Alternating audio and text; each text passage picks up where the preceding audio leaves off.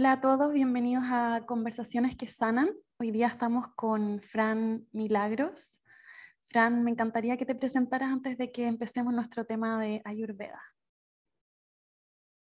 Ya, querida Manu, gracias primero que todo por invitarme. Nos estábamos riendo antes de empezar de que la vida nos cruzó en algún momento y ni siquiera nos acordamos, porque yo a la Manu la conocí en Melbourne, Australia. O sea, no la conocí, que es lo más divertido. No, nos teníamos ahí en las redes sociales seguramente porque éramos latinas viviendo allá.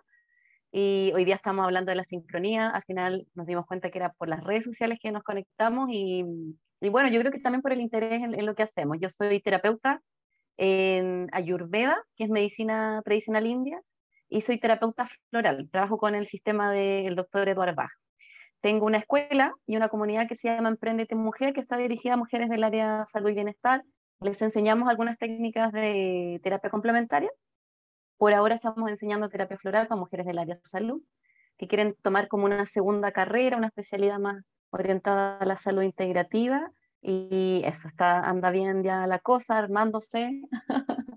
Tengo harto trabajo, como le contaba a, a Manu, pero, pero vamos bien avanzando. Y contar que tú estás en Chile para las personas que quisieran tomar alguno de tus servicios. Em, bueno, Fran, ¿qué te llevó a la búsqueda de Ayurveda, el interés en la Ayurveda? ¿Cómo, cómo supiste este tema que siento que, al menos para mí, como que la primera vez que lo escuché fue cuando estaba en la universidad con una profesora de yoga. Mm. Em, y me hizo el test y qué sé yo, y después de eso como que mm, no, no, volvió a aparecer como en, en, mi mundo, en realidad fue como que apareció ahí y lo dejé y, después lo empecé a escuchar un poco en hace algunos años de nuevo, pero, pero sí, ¿cómo, ¿cómo fue para ti? ¿Cómo aprendiste? ¿Cómo llegaste? ¿Por qué lo empezaste a estudiar? Mira, yo estaba, tiene que haber sido, no sé, el 2011 más o menos, calculando. Yo estaba dando clases en el instituto de carreras del área sustentable. Nosotros trabajamos haciendo clases para terapeutas integrales. Y una de mis alumnas, yo les pedí que hicieran una presentación sobre medicina tradicional. Entonces disertaron, hablaron, presentaron sobre eh, medicina mapuche, medicina aymara, medicina rapanui, medicina china y apareció la medicina ayurveda, que yo la verdad es que no, no, también la había escuchado, me acuerdo que tenía algo de conectado con el yoga, yo practicaba yoga así como jugando, digamos, como para mí divertirme una fusión entre yoga y salsa, una cosa bien, bien entretenida, no, no, estaba muy involucrada en ese, tema. Y la verdad es que cuando vi esa disertación yo sentí que a mí me llegó como más profundo que el resto, o sea, siempre he mm. sido, me ha interesado esta de la medicina complementaria, pero, pero yo dije Ayurveda es genial, o sea, y después yo la incluí en las materias que fui los años siguientes, eh, las cátedras que, que fui dando, lo incluí como parte de eh, cultura general dentro del mundo de las terapias complementarias. O sea, ahora ya Ayurveda es mucho más popular. Hace, en el momento que yo estudié esto, yo estudié el año siguiente, me metí a estudiar Ayurveda. Qué potente. Con profesores de la India.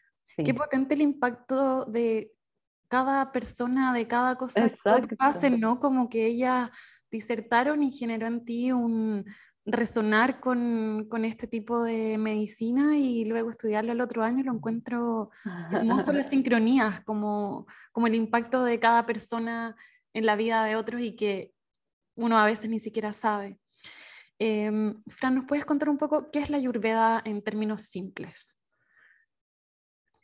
El ayurveda es la medicina tradicional de India, se conoce así, pero cuando yo empecé a estudiarlo me di cuenta que para ellos es más que una medicina tradicional, es una cosmovisión.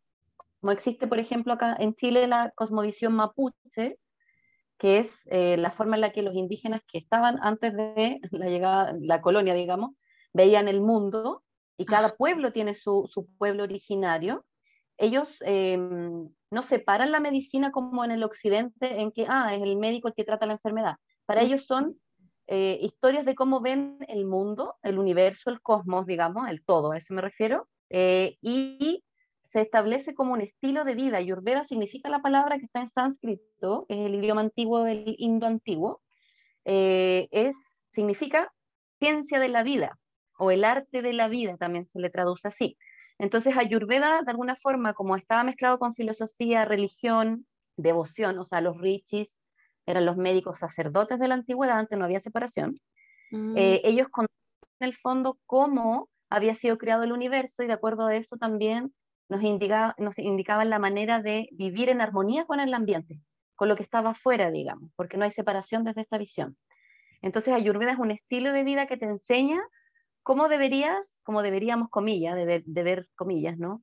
Eh, cómo, cómo nos relacionamos con el mundo exterior y el interior para tener una armonía y eso significa en el fondo tener una comillas también salud perfecta, o sea, basada en ese equilibrio porque me conozco, conozco las cualidades de el mundo que me contiene y voy administrando en la vida diaria, por eso esto también es la parte práctica de Ayurveda y es mi, el área en, que, en la que yo me especializo, más que la atención de enfermedades y patologías es eh, aprender a generar hábitos y rutinas acordes a nosotros, a nuestra naturaleza, de acuerdo a las estaciones, porque hay cambios en las estaciones, de acuerdo al mm, día a día, y eso engloba varios puntos importantes, que es la dieta, que debería ser en relación a ese conocimiento, el tipo de ejercicio, las rutinas de la mañana, del día, y un, reloj como biológico también. Es todo un mundo. Entonces, eh, eh, en palabras simples, eso es un estilo de vida que tiene también dentro de, ese concepto una cosmovisión,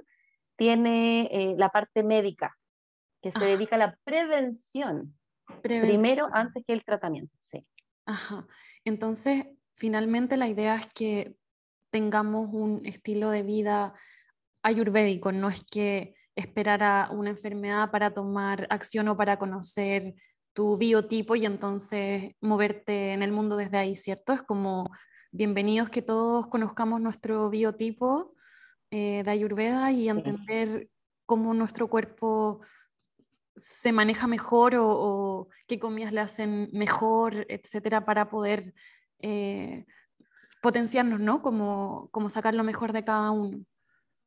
Es así como, como tú lo dices. Ahora, mi traducción personal fue, me di cuenta que en este mundo de la ayurveda, del yoga, que la ayurveda está conectado con el yoga porque viene de, de esta cosmovisión, de esta visión de lo que dejaron los Vedas, que son los libros sagrados antiguos, los que supuestamente son los libros más, más antiguos de, de, conocidos, digamos, donde aparecían, Veda significa conocimiento, entonces estos Vedas eran cuatro, eh, hablaban de muchas cosas más allá de la agricultura, de la astrología y la astronomía, o sea, hablaban de, del fondo todos los conocimientos que iban a potenciar la existencia humana.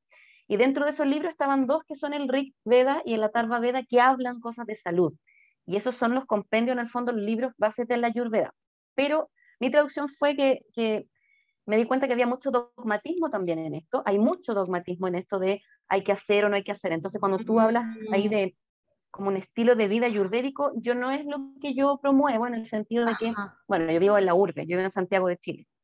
Ahora mi, mi, trabajo está digitalizado, o sea, yo trabajo con gente que vive en otras latitudes también, hago todo en línea, digamos, pero me he dado cuenta que como es un idioma distinto al nuestro, es un idioma que está en el, en el oriente donde ahí hay muchas prácticas y muchas cosas que se pueden hacer porque corresponden a la cultura donde nació la Ayurveda. Pero hay cosas que hemos ido modificando hacia el occidente y que hay que, para mi juicio, ¿no? Hay que tomar, siento, lo mejor de Ayurveda en, relación a lo que te hace sentido a ti para que sea eh, algo bueno de asimilar y, en mi caso yo trabajo desde un estilo más urbano. O sea, no para gente que se quiere ir a vivir en una montaña, que se quiere fanatizar con esto, sino que quiere incorporar lo que le hace sentido, lo que, lo mm. que le es agradable, lo que, lo que siente que van a ser pasitos eh, pequeños, pero que van a tener un resultado a largo plazo. Perfecto, lo que resuena contigo. Ajá, lo como acá está la información, pruébalo y lo que resuena, llévalo a la práctica en tu propia forma, una cosa así. Pero llévalo, pero llévalo. O sea, llévalo. Cuando uno tiene ese conocimiento pasa algo súper importante, yo también me di cuenta de eso en el ejercicio de, la, del trabajo, digamos, como, como terapeuta ayurveda. Cuando tú le dices al otro lo que tiene o no que comer, o le hablas del biotipo, que en Ayurveda entendemos que existen los dochas, los biotipos, la gente toma una actitud, y uno también como terapeuta, un poco paternalista, porque le estás diciendo al otro lo que tiene o no que hacer. Entonces la mm. gente te hace caso, sí, como cuando va al médico occidental, y empieza a seguir tus recomendaciones. Pero el tema es que yo me di cuenta que cuando tú entregas el conocimiento básico, o sea, la visión de Ayurveda, por qué Ayurveda dice, come esto, y mejor evita esto. Yo no trabajo desde la prohibición, entonces hablo de mejor Mm, evitar o ir equilibrando. ajá, O tú le dices, mira, este ejercicio para tu situación actual o tu biotipo o la estación en la que estás, hay muchos factores que se ven ahí. Es el mejor para ti, prueba. Cuando tú le explicas el por qué, las personas dejan de depender de ti, porque Mm, empiezan a adquirir una conciencia y se vuelven autónomas en relación a decidir que a lo mejor no tienen que hacer hatha yoga como tú les recomiendas, sino que a lo mejor otro ejercicio que se parezca, que puede ser una danza más eh, suave, por decirte algo, ¿no? O sea, puedo poner muchos ejemplos ahí. O que a lo mejor tú le dices, mira, este alimento puede ser nocivo, cómelo de vez en cuando, pero cuando tú le explicas a la gente que mm, tiene que ver con que los sabores que contiene eso- ese alimento influyen, aumentan o equilibran un docha, la persona empieza a identificar eso en otros alimentos y no depende de una lista o una dieta, claro, me di cuenta que así no resultaba mucho. ¿Se entiende? O sea, tú entregas el conocimiento, esto es lo, lo lindo de aprender Ayurveda, que es muy educativo. mm, Entonces tú ya después te empiezas a dar cuenta, ah, entonces me acuerdo que me hacía mal cuando niña, o me, o me doy cuenta ahora que si estoy irritable y tomo café me pongo más irritable, eso tiene una razón de ser, mm, tiene que ver con el, el movimiento de los elementos. Entonces, Ayurveda también es enseñanza en el fondo, por lo menos la manera en la que yo también la, la, la trabajo. lindo, y, y qué lindo que lo, que lo, vi- que lo muestres desde la libertad, porque, no sé, últimamente con algunos pacientes he trabajado mucho el deber, como yo debe, el yo debería, y cómo eso genera un peso, pero genera poco a- llevarlo a cabo en realidad, cuando uno tiene tantos deberías internos. Y, y también muchos pacientes que van al nutricionista y ya saben lo que tienen que hacer, pero es tanto desde el debería y no desde el entiendo que esto es mejor para mí o desde un espacio Exacto. educativo, de- desde otro espacio que, que- que es difícil llevarlo a la práctica. Entonces siento que, que es muy lindo promoverlo desde ahí. Fran, ¿podemos irnos directos a los biotipos? ¿Qué son los biotipos y cómo la gente puede saber cuál es?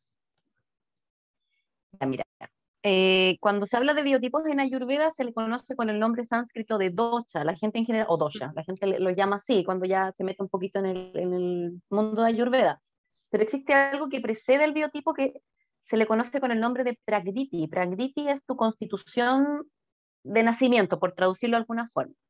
O sea, todas las personas, eso dice la teoría de Ayurveda, que todos los seres humanos nacemos con una constitución, es una combinación de elementos básicos, que es de base, y que no cambia con el tiempo.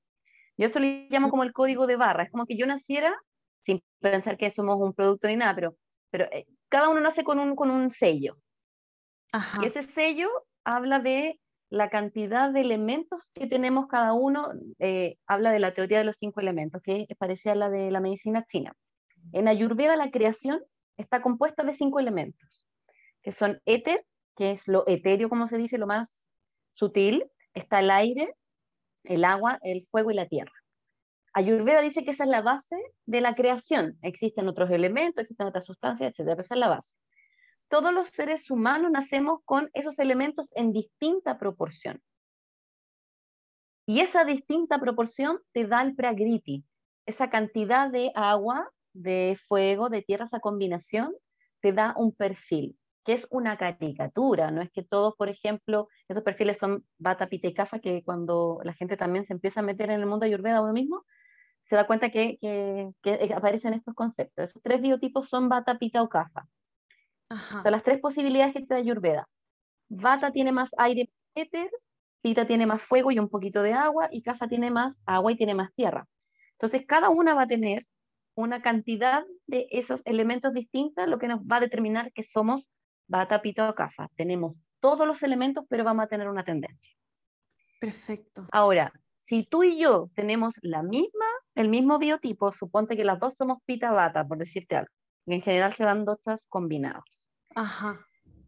Igual hay matices entre nosotras, pero para enseñar esto se habla de la caricatura, se explica desde la caricatura, se habla del bata como si fuera super bata, se habla de las personas que tienen aire y éter, se les dice, se, le- se les asignan cualidades que son un poco exageradas, por eso digo que es la caricatura, eso se hace para enseñarlo, para comprenderlo, pero no hay ninguna bata igual a otra, una persona bata igual a otra, ¿se entiende?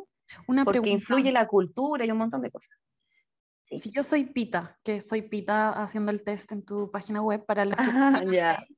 Em, ¿Puedo ser pita solo o pita bata? ¿De qué depende la unión? Porque yo era principalmente pita, pero el que me seguía era bata y cafa. Tuve respuestas cafa como en dos, ponte tú. Entonces, ¿cómo, cómo uno sabe en el test? Ya, hay un test, este test, em, bueno, yo lo tomé también de, las enseñanzas que yo tuve, esto es muy occidental, o sea, allá en, en Ayurveda no hacen un test como para que tú sepas el prakriti, que eso es lo que estás haciendo ahí. El docha, en realidad lo que estamos viendo es docha igual a prakriti, que es tu constitución de nacimiento. Todo tiene un docha, digamos, todo tiene proporción de, de, elementos, pero cuando se habla de las personas, se habla de prakriti, o sea, mi constitución de nacimiento, que no cambia supuestamente. Entonces, la mayoría de los seres humanos tenemos dochas combinados, que quiere decir que tenemos esta, esto junto de, podemos ser bata pita, pita bata, etcétera, ¿no? O sea, tenemos una proporción parecida a la otra. Ese test que tú hiciste, que está en mi página, camilagros.com, es un test de acercamiento al Pragriti, pero nunca jamás un test de 36 preguntas que va a decir cuál es tu Pragriti. Esa es una observación que yo sugiero que se hagan un año por lo menos y que haya una investigación para atrás sobre tu pasado, sobre todos los primeros siete años de, de vida donde el dosa se expresa de manera más natural. O sea, los niños pita son muy pita, los niños cafa son muy cafa y muy bata también. O sea, en la, en la infancia se expresa bien, pero es una investigación, digamos. Disculpa, las preguntas que tú tienes igual en la página eh, es muy lindo porque tú dices pregúntale a tus padres estas ah, preguntas y yo se le pregunté a mi mamá y fue muy lindo como reconocer cosas que ella me decía de niña, como están como qué te, qué te gustaba comer o qué te gustaba, cuáles eran tus hobbies, qué sé yo. Em, y verlo reflejado todavía hoy día era como, oh, no sabía que ese mismo alimento es el mismo alimento que hoy día me gusta, el que es el que más me gusta o el que no me gustaba sigue siendo el mismo. Eh, no sé, esas preguntas las sentí muy lindas como autoconocimiento y que tus papás te den esas respuestas, lo encontré hermoso. Y es bonito porque, como tú dices, es eso, es un camino de, conocerse. Ahora, mm. bueno, yo siempre digo a las personas que no tienen sus padres vivos, alguien que se haya relacionado contigo en la infancia, o mm. también uno hace una rememoración de sus propios recuerdos de esa etapa, eh, es súper importante, como te digo, porque ahí el docha se expresa con mayor libertad. Luego nosotros estamos condicionados por cultura, familia, cosas que vamos aprendiendo de nuestras experiencias y el docha se camufla un poco, pero sigue siendo, tu mm, prakriti sigue siendo el mismo. Claro. ¿Sí? sí. algunas preguntas eran, ¿qué alimentos y sabores disfrutabas y cuáles no te gustaban? ¿Qué actividades del cotidiano te motivaban o por cuáles sentías aversión? Em, ¿Cuáles eran las profesiones u oficios que decías que querías desempeñar o ser cuando grande? Las encontré muy lindo, muy lindo como Sí, como autoconocimiento, absolutamente. Porque hablan de un perfil en el fondo. Ahora, yo me acuerdo cuando me entregaron este test, cuando yo estudié, no, no estaban estas preguntas, pero por eso te, te, comento que en mi mismo mm. como camino, comillas, de investigación me di cuenta que efectivamente el DOCHA tenía mucho que ver con tu infancia y esas preguntas son relevantes porque ahí esas cosas, más allá de que yo no sé, decía a lo mejor cuando niña que iba a ser zoóloga, ¿no? Ahora soy terapeuta, o sea, nada que ver. Mm, Estudié un rato psicología, o sea, nada que ver. Pero eso habla de mi amor por la naturaleza, por los animales, habla de ciertas sensibilidades. Los bata en general son más artistas, los pitas son más de cosas más eh, intelectuales y los cafas son de servicios más de acompañar a otros también. O sea, todos tienen los, o sea, todos tenemos las, las cualidades, digamos, pero, pero por eso te digo que son como tendencias de la caricatura. Entonces es entretenido investigarse así también. Fran, entonces, haciendo el test no es suficiente para saber mi biotipo. O sea, que yo diga soy pita, no puedo decir que soy pita hasta una investigación mayor, las personas que quieran como empezar este camino, o puede ser que uno diga ah. como, sí, este, no sé, como en otros test psicológicos, que uno dice, ah. el, el enneagrama, no sé si lo has hecho, Em, uno conoce los, los, tipos de personalidad y uno dice, este, acá sí antes de hacer el test, o en este, en este test que, que, tú tienes en tu página, como que yo ya después de un par de preguntas dije, ya soy pita, como que soy pita y toda pita, pita, pita. Eh, ah. ¿No es suficiente para empezar el Es un acercamiento. Un acercamiento. Es un acercamiento, sí, es para empezar, de hecho, es efectivamente para empezar. Eh, pero es un, es un, tema también, como te digo, uno se va sorprendiendo. Yo pensé, me acuerdo que mi profe de Ayurveda me decía que yo era batapita, pero en el tiempo yo, imagínate, mi profe de Ayurveda, que es una mujer de la India, que tú dices, no, me va a sacar ahí, pero un, un escaneo bien, me di cuenta que yo soy pita bata porque empecé a investigar mi infancia y yo era súper pita cuando chica.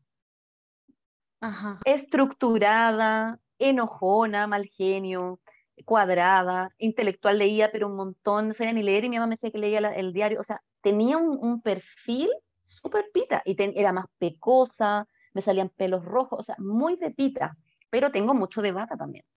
Y ahora yo me doy cuenta que en el trabajo, en las cosas que hago, cómo lo hago, obviamente en el camino fui suavizando el pita porque me traía conflicto. Me decían que era muy seria, que era una niña muy enojona, muy seria, estructurada. Claro, me iba bien en el colegio, pero me empecé como a desordenar y empecé a adoptar cualidades más de bata. Me fui por el lado de la beta artística, era sociable y desarrollé un poco más esa habilidad sociable. O sea, por eso digo que se va como mutando el docha. Y uno va aprendiendo también, y creo que es, mi interpretación, pero yo creo que el saber tu biotipo no debería ser eh, un arma, comillas, de doble filo para encasillarte en algo, sino como para entender que si tú tienes unas cualidades, las otras deberías empezar a experimentarlas. En tu caso, que no tenías tanto CAFA, es un desafío, en el sentido de que como CAFA tiene cosas positivas, como por ejemplo son bastante calmos, reaccionan eh, súper relajados ante el estrés, o sea, es difícil que se estresen, son sumamente estables, son buenos para ahorrar dinero, eh, se preocupan de la seguridad a largo plazo, son cosas muy lindas que tiene CAFA y mm. que no tenemos los otros dos pero que en el, en el, camino, al yo saber que no los tengo, los puedo trabajar. Desarrollar. Yo creo que el docha es eso, es como evolución. Perdona, ¿podemos ir por cada uno para que los que nos están escuchando puedan quizás decir, ah, creo que soy más este o este otro, como el primer acercamiento, si nos vamos a Bata como infancia y adultez, si lo quieres ir viendo como, si empezamos con Bata. Ya, mira, la, la, eh, es interesante lo que, lo que dices igual entre medio porque las, el ciclo vital del ser humano tiene dochas también, está representado por unos dochas. Entonces primero se ah. parte como por la niñez, la infancia es CAFA. Las cualidades de CAFA son el querer, el apego, el querer sentirse seguro. Son, son las personas, eh, bueno, en la caricatura del personaje, son las personas que em, acumulan más peso, son más robustas, em, tienden a acumular agua, porque tiene mucha agua, tiene agua y tierra. Son las mm. personas que son más quietas, más calmas, que duermen mucho, son los bebés que nacen a las 40 semanas y están relacionadas, esta, esta, bueno, como estos conceptos del apego, el estancamiento, eh, está, bueno, reinado por la energía tamásica, se le llama eh, en Ayurveda, que es del de lo lento, de lo que no avanza. Tiene sus pros y sus contras, como todo. Yo voy a hablar así como grandes rasgos, porque claro, en, mi, en mis podcasts o en, mi, mi, página oh, yo tengo ahí caricaturas y memes y, y reels y todo, pero así como para, que sea bien general. Y nuestra infancia es muy cafa. Empezamos de a poquito a aprender cosas, si bien el crecimiento es acelerado, pero los niños se toman su tiempo, eh, es mucho de conexión con la madre. Cafa es muy del corazón, es mucho de abrigar, de contener, esas son las cualidades. Yo siempre me imagino a Cafa como, no sé, la típica enfermera grande que abraza, que, no sé, mm. como que tengo esa imagen, o de la abuela que contiene, que quiere tener a todos los pollitos ahí. Eso es muy Cafa. Mm. Las personas Cafa son así, contenedoras, son amistosas, amorosas, tienen como esas cualidades. Hablan lento, pómulos grandes, labios grandes, pecho grande, ¿sí? En general, estoy hablando de la caricatura. Claro, claro, la caricatura. Y tienen, esta, este, y tienen ese elemento, agua, mucha agua, por eso son más lentas cuando se desequilibran, porque esa agua se estanca un poco también y acumulan grasa y tienen tierra. Entonces, por eso son más estables, son la materia, es el mundo material y es la zona del pecho. Los pita, que es nuestra edad adulta, son las personas que tienen más fuego y agua, un poquito de agua. Em, estoy un poco confundida porque ahora estás llevando que CAFA es en la niñez. Sí. Y eso es que todos somos CAFA en la niñez. Claro, todo es, una, no es que todos seamos CAFA, sino que es la energía de esa etapa de la vida está más presente. Perfecto, perfecto. O sea, los tres Ok, entiendo, entiendo. Estoy hablando dos cosas, sí, a lo mejor estoy hablando dos cosas al mismo tiempo, pero Mm, el ciclo humano, todas las personas pasamos por, es- por el ciclo de bata, pita o cafa, aunque entiendo, tengamos cualquier docha. Ok, yo, sea, ¿Sí? puedo, yo puedo ser pita, pero voy a pasar por la etapa de caja de la niñez y después va cambiando. ¿A eso te refieres? Sí, Ya, pero tu prioridad no cambia. O sea, Perfecto. tú siendo perfecto. pita, pasaste por tu etapa Pasé cafa, por ¿se la... entiende? en- se entiende, Sí. sí. Ya. Ahí co- como que mezclé un poco, pero mm, porque me llamó la atención lo que decías de, la- de las etapas de la vida. Cuando somos adultos, esa es una etapa pita. Ahora, nosotras que somos pita de nacimiento, en la, en la etapa de adultez se nos aumenta pita, porque hay una premisa de todas las que existen en Ayurveda que es súper importante, dice, lo similar incrementa lo similar, lo aumenta. Entonces, Mm, para los niños CAFA, que nacieron en las 40 semanas, que son dormilones, que pura mamá, apego, la etapa de la infancia son mucho más CAFA, ¿se entiende? Lo entiendo, similar entiendo, entiendo, incrementa lo entiendo. similar. Qué lindo. Los lo pita, similar incrementa lo similar. exacto. Las que somos pita en la edad adulta somos más pita. Pero todos los adultos pasan por la etapa pita, por supuesto, siendo Entiendo. cualquiera de los Perfecto. otros biotipos. Porque pita es el momento en el que nosotros nos ponemos más serios con la vida, por decirlo algo. Pensamos más las cosas, no usamos tanto el corazón, pensamos más las cosas, ah, generamos más movimiento, es la metabolización de los alimentos porque es el fuego, es eh, la bilis, es el hígado, la vesícula biliar, es el estómago. Entonces, el estómago resiente a pita. También es su motor, o sea, aquí es donde en la zona del estómago de las que tienen más energía de fuego. Entonces, por eso está representado por pita. Pita es encargada, la fuerza de pita que es, eh, es la que en el fondo transforma los alimentos en nutrientes. Tiene ese, ese poder. Pero también cuando un pita, una persona pita está desequilibrada, ese es el órgano que se le afecta más que otros. Pero esa es Mm, la caricatura también, puede haber pitas que otra cosa, o sea, que Claro, claro. tienen más fiebre, dolor de cabeza, todo lo que sea fuego en el fondo. Y son las personas que, eh, las personas pitas son más estructuradas, más serias, demasiado a veces, ¿no? no Como en el sentido de que Ah, a lo mejor esa cualidad la trabajaste o a lo mejor no está tan presente, pero en general pita es más estructurado, más mental. mm, Pero emocional en qué sentido? En el sentido de que se expresa de manera un poco como la energía del fuego, como más destructiva a veces. Acumula, estoy hablando de las tendencias de la Sí, caricatura, sí, sí. acumular y botar fuego, explotar. Eh, y pita se acrecenta con todo lo pita, o sea, demasiado trabajo aumenta tu pita, demasiado café, demasiado picante, demasiado salado aumenta tu pita, demasiada estructura aumenta tu pita, ¿no? Pero pita tiene cualidades positivas que es como también tiende al equilibrio, porque pasa toda la emoción por el raciocinio y adquiere sabiduría con el, con el tiempo.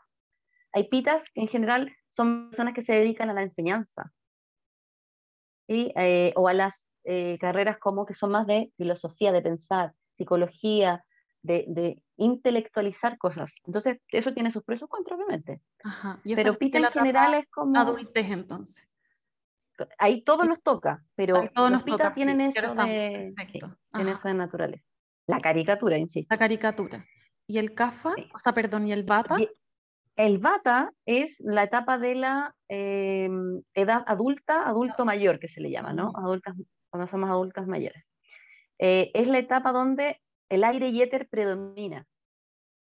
Las personas que nacen bata son personas que nacen adelantadas. En general estuvieron en incubadoras, se dice. Son Mm, los niños que saltan para todos lados, puro aire. Les falta la tierra, les falta la concentración muchas veces. Artistas, mucha creación y poca concreción. Esa es la parte como talón de Aquiles y la parte positiva. Se entregan al mundo súper adaptables, eh, pero también cuando están en desequilibrio, emociones van y vienen. O sea, pueden estar muertos de la risa un rato y después al otro llorando. O sea, es mucho. Las crisis también, mm, eso nos puede pasar a todos. O sea, yo también, siendo pita, puedo tener desequilibrio en bata, ¿no? Se entiende. Ajá. Eso se llama Vikriti. Ese es otro concepto. O sea, todos los biotipos, ¿sí? Podemos ah, tener desequilibrios de cualquier docha porque los poseemos todos. Lo que pasa es que es distinta proporción nada más.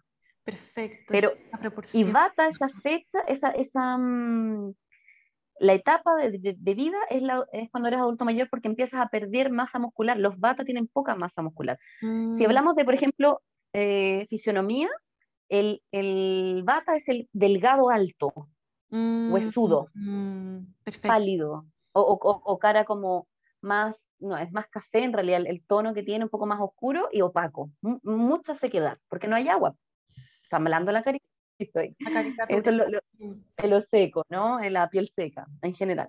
Los pita tienen un poquito más, más fuego, rosácea o, más pecas, o tienden a, tener más calor, más temperatura corporal interna eh, cálida. No todos, por supuesto, porque somos combinaciones pero eh, son los que tienen más, un poquito más de masa muscular, son más eh, equilibrados, comillas, dentro del estereotipo.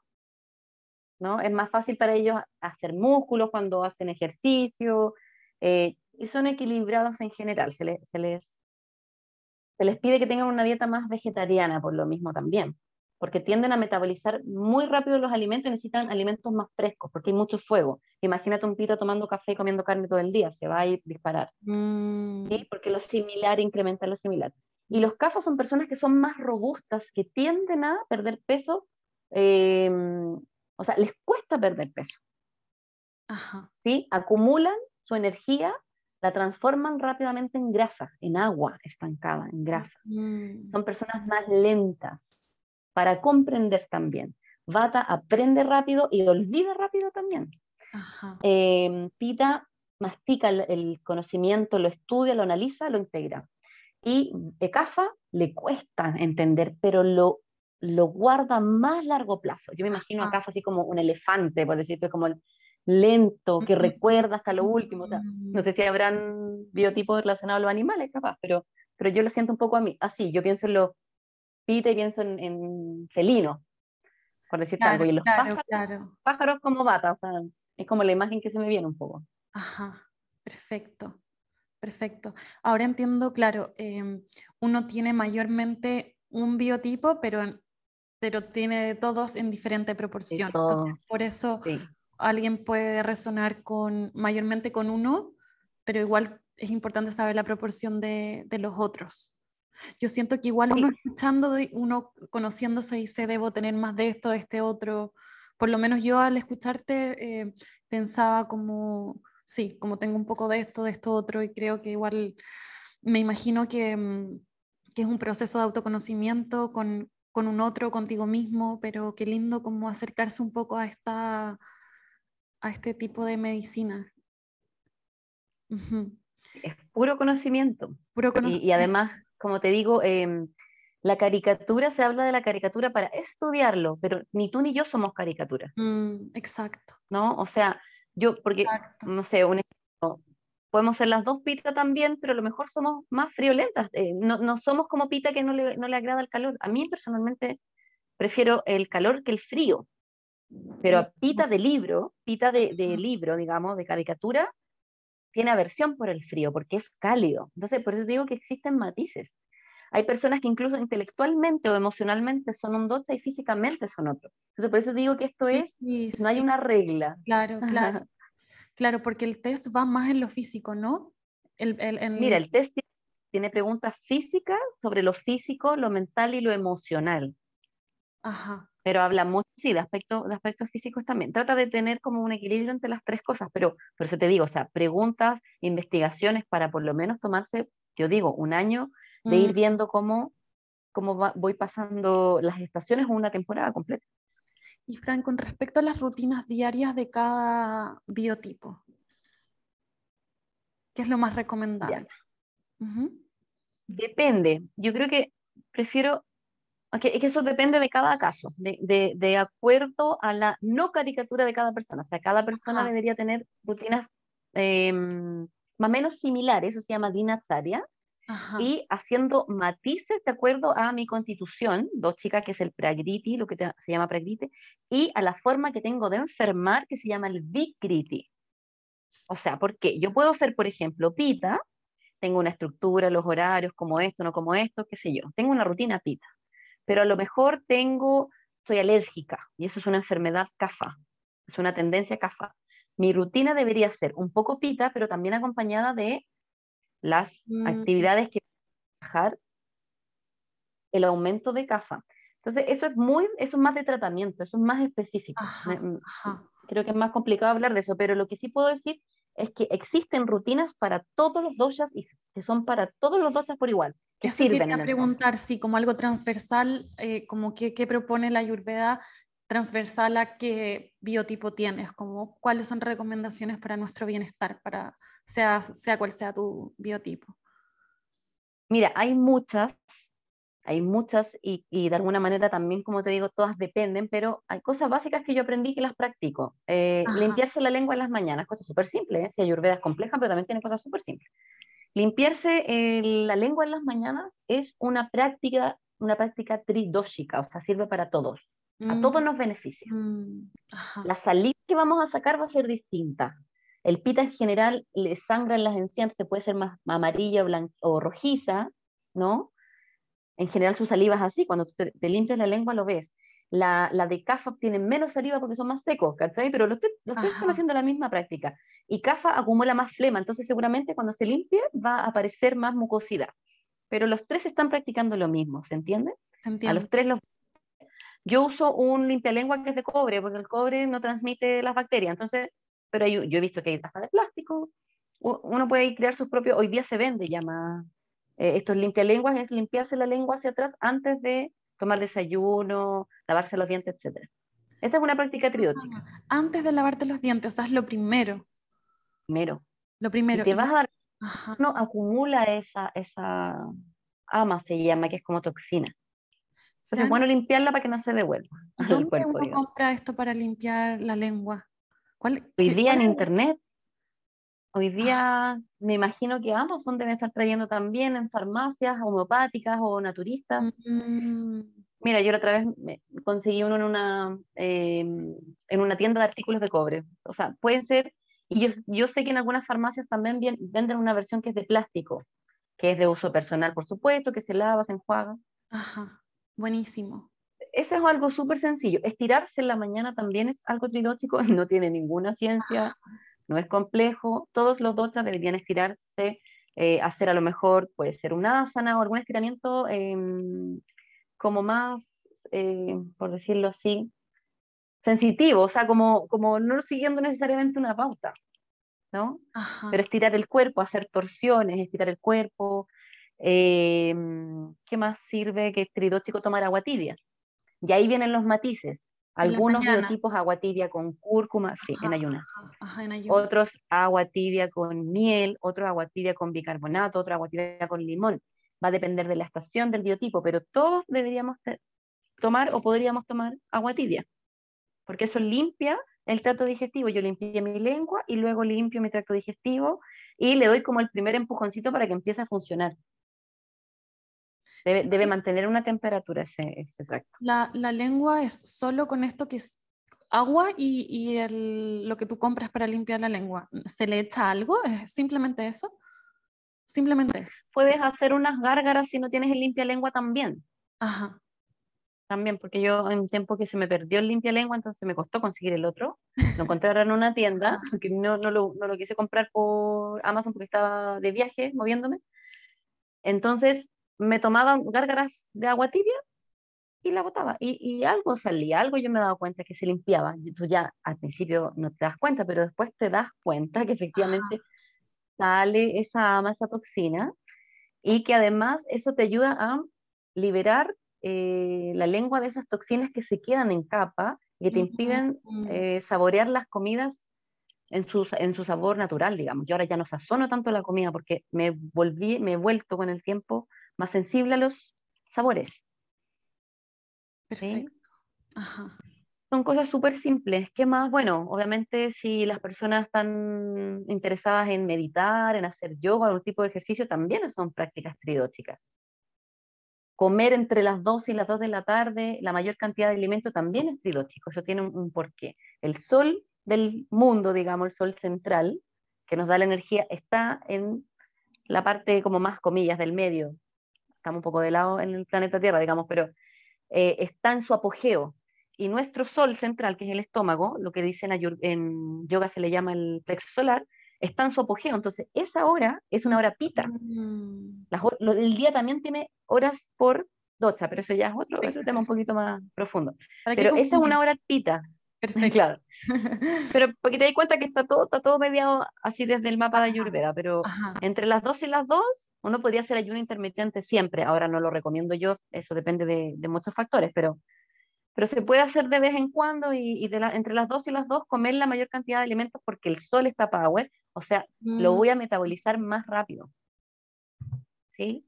Perfecto. Después tener una pequeña como merienda, un brunch y después a las 2 de la tarde, 2 y media, un almuerzo más contundente, me va a permitir como echarle, comillas, gasolina a la máquina. No, uno debería hablar así, pero lo estamos como occidentalizando. A veces a la gente le sirve pensarlo así. O sea, yo tengo que echarle al auto, ¿no? La gasolina antes de funcionar. Si bien puede que funcione desde antes, puedo tomar alguna hierbita, algún batido, está bueno para partir. Ajá. Pero esas son las horas en las que mejor se dice ayurveda, ¿no? En las que mejor se procesan los alimentos. Entonces son recomendaciones variadas. Yo tengo unos manuales, ahí tengo un curso que se llama Tu Esencia, donde enseño todo esto, pero desde la base. Y hay un manual que explica varios em, hábitos tridóchicos, porque el otro, como te digo, es más, más específico. Y Fran, eh, rutinas de noche, como antes de acostarse, ¿hay algo que también se recomienda en Ayurveda? Sí, o sea, em, desde las 6 de la tarde en adelante hasta como a las 10 de la noche empieza la hora CAFA, entonces una hora más lenta, porque CAFA es más lenta, ¿no? Entonces hay que hacer, se supone que deberíamos todos hacer una especie de higiene del sueño, o sea, aunque no tengamos problemas para dormir, prepararnos para eso. Poner, por ejemplo, una velita en la pieza, Em, cerrar las cortinas, ponerte pantuflas, cambiarte de ropa, aunque no te vayas a acostar de una, darte una ducha caliente o de mm. agua tibia o caliente, eh, tener una luz que sea más amarilla, o sea, como hay muchas cosas que también el sentido común te pueden decir que tienen que ver con bajar un poco la, la carga, apagar las pantallas, a esa hora a lo mejor leer, bueno, igual en el mundo urbano sobre todo hay cosas que uno no hace nomás, o sea, no, no hay problema con eso, pero de a poquitito irse bajando el ritmo. No dejar las tareas más eh, complejas para esa hora, también es una forma. Claro. Es, complejo como tantos tipos de, de medicina o, formas, porque ¿qué pasa con la gente que mm, es más activa en la noche, no? Como que estaba leyendo ah, la gente que es muy activa en la mañana y otra gente que se activa en la noche. Em, sí, es, por eso encuentro muy lindo que, que veas el ayurveda como lo que resuena contigo, Exacto, hazlo parte y lo que no, no, ¿cierto? Porque... Pues no. O sea, yo veo Netflix de repente en la noche. O sea, como que en verdad no... y apago la vela.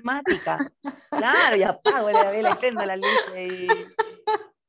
Claro. Mambo, ¿me entiendes? Obvio, o sea, no, uno no puede transformarse en eso porque al final lo pasas mal. Lo pasas mal. Sufriendo. Sí, cuando es todo muy riguroso. Entonces, obviamente, que si mm. tu mundo es más en la noche, haz algunas cosas eh, distinto. O sea, trabaja con una, una luz más tenue o, o, invéntate una forma también. Desde todo esto que vas aprendiendo, di esto sí, esto puedo, esto no.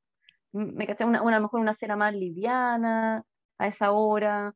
O, o armarte como tu ambiente, ambientar el espacio poner una aromaterapia que sea más de pita, si, si soy pita y en la noche me quiero relajar, sándalo, jazmín, todo eso me ayuda mm. para que yo después no vaya a tener por esa razón de andar al revés, por ejemplo, trastornos de sueño que puede pasar.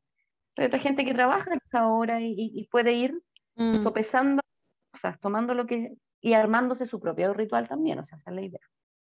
A mí prender una vela en la noche me sirve mucho, la verdad prender la vela. Es como, porque está la luz apagada, entonces es como una luz muy tenue eh, que me, sí me ayuda bastante. Creo que encontrar tu forma, ¿cierto? Como con todas estas herramientas, encontrar tu forma y salirte de la estructura de los debería y ir probando y aprender nuevas formas. Yo creo que, que es muy lindo, es enriquecedor.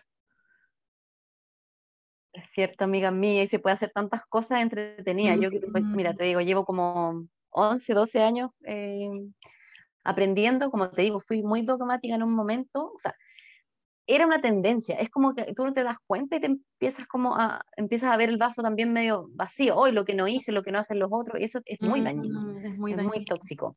Como buena pita no se pone, los pitas somos muy obsesivos con algunas cosas, entonces me di cuenta que mi antídoto, y es un antídoto de pita también, es pasarlo bien con lo que hace. Mm. Es lo que nos cuesta a veces.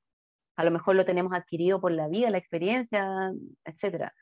Pero en general, eh, Pita es muy serio con las cosas. Entonces, a mí me ha servido mucho hacer esto como de manera relajada, simple, a mi ritmo, al estilo urbano, o sea, como, como más eso, al, estilo de uno y, encontrar como esa esencia, que ese concepto lo usamos las dos, o sea, como, como encontrar qué realmente nos hace sentido, porque eso, eso es lo que, o sea, yo creo que esa es la, la gran enseñanza de estas, de estas enseñanzas. Mm.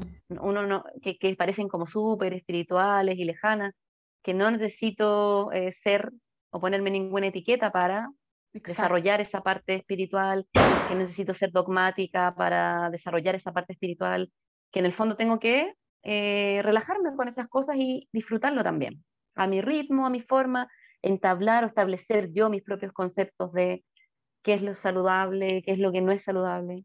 Mm. ir, como creando tu propio estilo desde ahí, desde ese conocimiento. Creando tu propio estilo. Me encanta porque es lo mismo en psicología, es como eh, tipos de personalidad y la, también es de alguna manera un poco casi caricatura porque están, cada persona es tan única y cada tipo de personalidad igual va a ser aunque tengas el mismo diferente del otro, es como, a mí de hecho por eso no me gusta mucho el diagnóstico y todo eso, siento que te ponen a veces en, un, en una caja que, que, ¿cómo me salgo? Si lo creo tanto, después cómo me salgo, ¿cierto? Ese es el tema. Y bueno, yo te digo, yo uso la caricatura porque existe la caricatura, uno tiende a hacer eso también, o sea, no, es algo que debemos negar. yo la uso para explicar, pero siempre estoy diciendo, no somos caricaturas, o sea, en el fondo, en ese sentido, usemos la caricatura para aprenderlo, lo que sería como el docha del libro. Usemos el DSM5 de venir ahora, ¿no? El de mm. diagnósticos para saber que todos estos síntomas al parecer se llaman así. Pero, o sea, sepamos que las personas no son un diagnóstico, no son una caricatura, nos sirve para investigar y ver qué elementos comunes hay ahí, pero también para entender desde Ayurveda por lo menos de que estamos, es mi interpretación, insisto, esta parte de mi interpretación, eh, la vida humana está para trascender esa caricatura. Yo no mm. tengo por qué ser una pita de libro, aunque el test me haya salido puro pita, ¿me entiendes? O, mm. cuando, o que yo era muy, porque pita tiene sus partes negativas también, acepto esa parte, pero la voy trabajando con ella, o sea, la voy asimilando e ir viendo que a lo mejor las cualidades del doxa que me faltan me van a beneficiar. Yo ahora he aprendido a hacer mm. cosas em, que no hacía antes, que son muy cafas. En el caso tuyo también tengo poquito cafa. Ahora ahorro eh, dinero, invierto, ¿cachai? Me tomo mi tiempo para hacer algunas cosas, proceso ciertas experiencias, he aprendido a adoptar cualidades de CAFA y que me han beneficiado mucho en mi vida personal, en mi trabajo, en muchas cosas. Qué lindo. Me tomo periodos CAFA también, entonces eso te ayuda porque, porque si no podría decir, ah, no, es que yo soy bipolar, entonces yo soy así nomás. O yo soy bata, pita o CAFA o lo que sea, entonces me tenés que bancar porque soy así. Eso no, no, no, no debería ser, digamos. Exacto. trascender esa caricatura. Absolutamente. Qué lindo, Fran, aprendí muchísimo. Ah, qué bueno, amiga hermosa. Que quizás muchos como yo queda la sensación de es un largo camino de alguna manera, como toma tiempo aprender este tipo de forma de vida o medicina, pero, pero qué lindo, qué lindo haber, eh, haberte tenido para entrar en este acercamiento y que otras personas también sientan el, impulso de aprender un poquito más eh, de este tema. Fran, ¿quieres contarnos un poco de los cursos que tienes sobre esto para la gente que podría estar interesada en profundizar en el Ayurveda? Eh, mira, yo tengo varias plataformas activas, eh, principalmente ahora el podcast se llama Ayurveda en español. Yo enseño todo esto desde cero. Entonces es una buena, un buen espacio para aprender gratis y, bueno, ese podcast ya tiene casi 27 mil reproducciones ahora, se escucha en muchas partes. Se movió, o sea, yo lo hice así como hace dos años y lo dejé y al año me di cuenta que había mucha gente que estaba llegando a mis redes por el podcast, así que me alegro que se haya... De hecho, es la forma de, comunicar que más me gusta, mm. de, de mostrar esto que hago que más me gusta. Hay un curso que se llama Tu Esencia, que es el resumen de esa enseñanza, que es un curso que tiene PDF, tiene videos, eh, para personas que no saben nada y que quieren aprender, es de autoexploración y es de autogestión porque es un curso que está en línea. que no es, un resumen de esa... Que no es el mismo que Volviendo a mi Esencia, que es mi curso. No. que se llama Curso Tu Esencia. cuando, cuando fue absolutamente espontáneo, no, no fue una copia.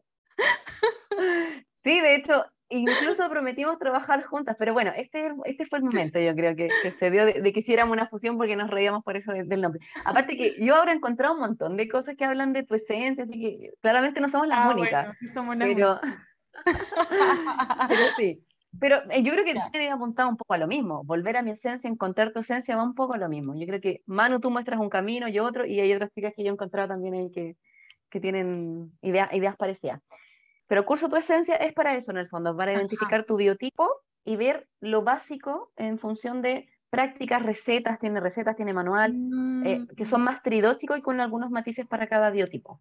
Perfecto. Ese curso está en línea, está en la página framilagros.com, está con descuento, por lo menos está nuevo aviso, así que se puede comprar ahí. Eh, bueno, si están fuera de Chile, digamos, ahí se comunican conmigo y les paso el link de, del de pago internacional, o sea, en ese sentido está, está todo ahí cuadrado, automatizado, digamos. Y em, está el YouTube también, que se llama Ayurveda en español. Esas son las que tengo más activas y mi Instagram también, que es fm-fran milagros. Ahí también pongo, ahí ya ocupo más un, poco el humor, el día a día, muestro un poco me encanta, mi, me encanta. mi comida, vida ayurvédica, que soy muy ayurvédica, pero pongo reels divertidos, me, me, burlo un poco de los bots, ¿sabes? Como, me gusta el humor ahí como más, comillas, más sarcasmo, como reírse un poco de esa caricatura, así que... Sí, total, total. Buenísimo. Fran, muchas gracias por toda la información, por tu tiempo y bueno, invitarlos a que vayan a revisar entonces todas estas eh, plataformas en las que tú tienes más activa el tema de Ayurveda. Gracias a ti, Manu, por invitarme. Un gusto saludarte. Ojalá pueda verte pronto. Eh, hablábamos antes de empezar que tenemos sincronía, que fuera, eh, es como si fuéramos amigas de toda la vida. Eh, yo creo que hasta nos parecemos un poco, Manu. yo veo tus fotos y digo, es como yo. Es muy divertido, yo creo que hay una, una, linda, una linda conexión, así que me alegro, Manu, de, de aportarte también a tu podcast y, y me alegro también de que me hayas invitado, te lo agradezco un montón. Buenísimo. Thank you.